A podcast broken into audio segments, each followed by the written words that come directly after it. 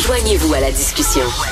Appelez ou textez le 187 Cube Radio 1877 827 2346. Alors, on reçoit souvent à l'émission le professeur historien Frédéric Bastien parce que je trouve toujours ses interventions très pertinentes pour ceux qui le suivent, entre autres, sur sa page Facebook. Il y a toujours une bonne pointe qu'il envoie euh, au gouvernement canadien. Et là, ben, c'est concernant les fameuses, euh, les fameux quotas dans les chaires de recherche des universités. Vous savez, c'est une directive fédérale. Alors, euh, qui oblige les universités, même les universités québécoises, s'ils veulent embaucher quelqu'un pour diriger une chaire de recherche, cette personne-là, euh, à toute fin pratique, ne peut pas être un homme blanc. Euh, je sais même pas s'il peut être un hétérosexuel. On va en parler. Frédéric Bastien est avec nous en studio. Bonjour, Frédéric. Oui, bonjour. Et je précise que j'ai pris aucun verre d'alcool cette semaine. Euh, j'ai toute ma tête pour répondre à vos questions. seulement le week-end, donc c'est ça. OK, parfait. Alors, euh, ça fait beaucoup jaser, ça. les universités disent c'est pas de notre faute, ça vient du fédéral. Est-ce que c'est vrai? Est-ce que les universités au Québec pourraient trouver une porte de sortie pour s'en sortir ou effectivement c'est un carcan qui leur est imposé par le gouvernement fédéral. Oui, mais les universités doivent refuser ces chaires de recherche du Canada avec les contraintes que le fédéral, les quotas anti-blancs que le fédéral impose. C'est ça la, ce, qui, qui, montrerait la, réaction, la bonne réaction des universités. Ça serait celle-là, parce qu'imaginez, monsieur sinon que on avait des quotas anti-noirs, par exemple, ou anti-asiatiques.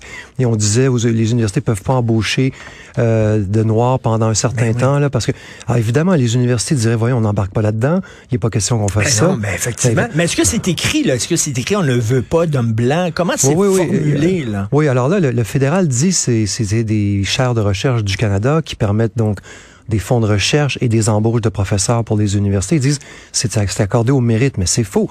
C'est marqué que vous devez avoir évidemment un bon dossier et vous être auto-identifié comme euh, une femme, euh, une minorité racisée, euh, euh, autochtone. Il y a même un questionnaire tout à fait délirant. Il faut que je vous le parle. J'en profite pour être en studio.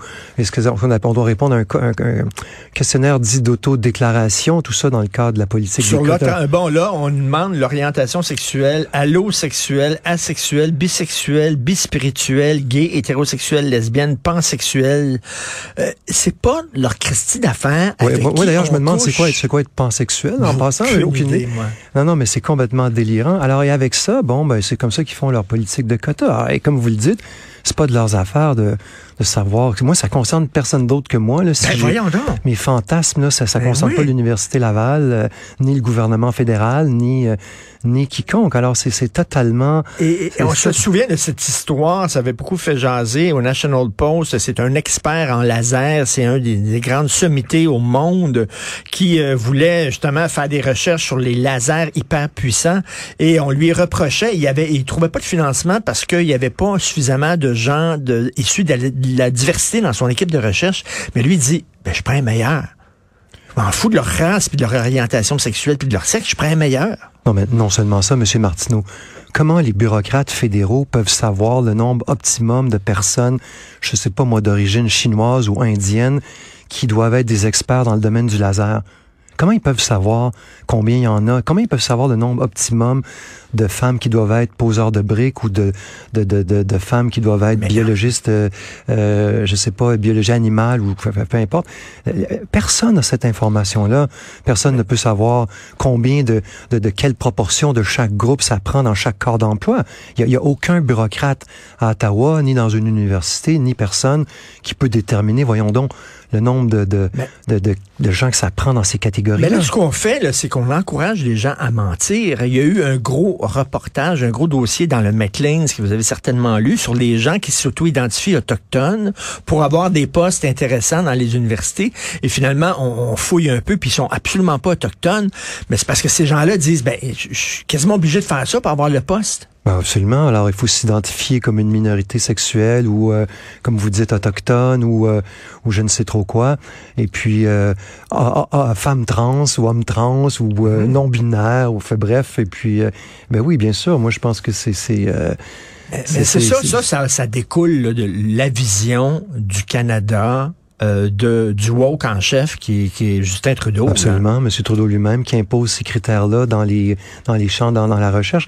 Et ce que vous dites là au début, on, vous savez, il y a quelques années, on riait de ça sur les universités, tout ça, mais tout ça est en train de métastasier, tout ça c'est comme un cancer qui est en train de, de, de s'étendre à tout, à l'ensemble du pays. Bientôt, ben, nos pilotes d'avion, nos chirurgiens cardiaques euh, et euh, je sais pas d'autres personnes vont dans des corps d'emploi vont vont être choisis en fonction de la couleur de leur peau ou de leur orientation Puis- sexuelle. Puis quand on est euh, sur la table d'opération, on s'en fout que la personne qui manie le bistouri accouche avec des hommes, avec des femmes ou fasse des threesomes. Je m'en fous totalement. Là. Ben absolument. Alors, je veux dire, euh, c'est c'est totalement, euh, c'est ça, ça a aucun rapport, effectivement. Donc, euh, et là, on est en train de, de- on est dans une dérive là, tout à fait extrêmement euh, dommageable. C'est moins qu'on puisse dire. Mais là, j'aimerais ça que les gens de gauche écoutent ça parce que j'ai participé à un débat sur les woke à l'émission Le Monde en l'envers avec Stéphane Bureau vendredi dernier et en face de moi, il y avait deux personnes qui s'auto-identifiaient woke. C'est pas moi qui les comme ça, Louis T et Judith Lucie, puis ils disaient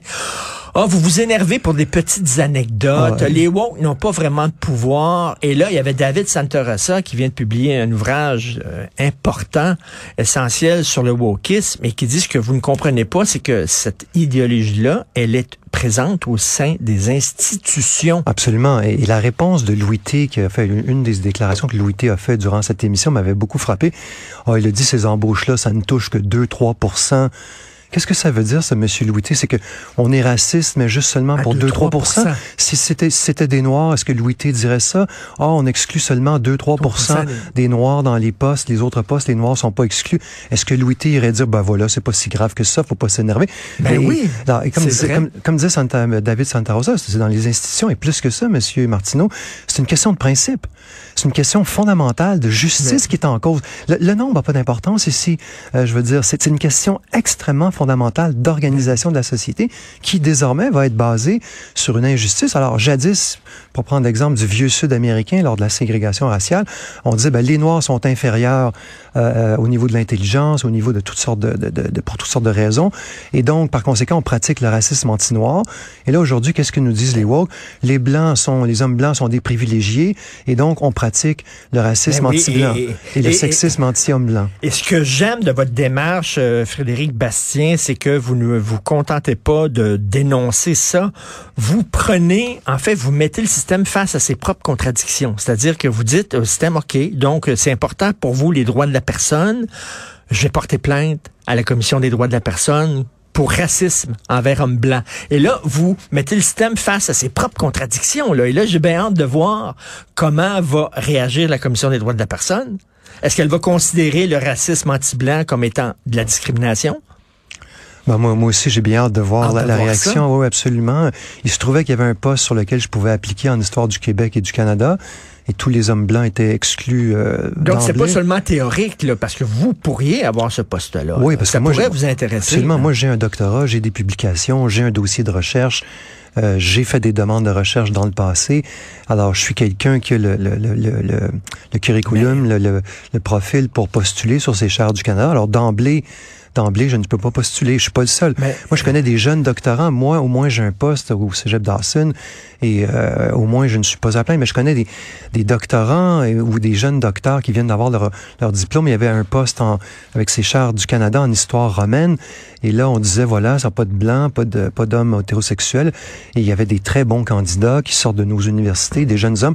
Ils pouvaient même pas, ils pouvaient même pas postuler. Moi, je, je me sentais tellement mal pour, je me sens tellement mal pour la jeune oui. génération. Déjà que ces postes-là, en tout cas en histoire, ça court pas les rues. Et donc, euh, et là, c'est encore plus difficile pour ces gens-là. Il y en a beaucoup. Ils abandonnent la profession parce qu'ils ils voient qu'ils ont ils ont aucune chance là. Ils voient qu'on le système est, est complètement tourné contre eux. Et là, bon, Pascal Derry, la ministre de l'Enseignement supérieur, a dit c'est inacceptable tout ça, mais là, il va falloir aller plus loin puis on- voir que derrière ça se cache une incompatibilité profonde entre le Québec et le Canada.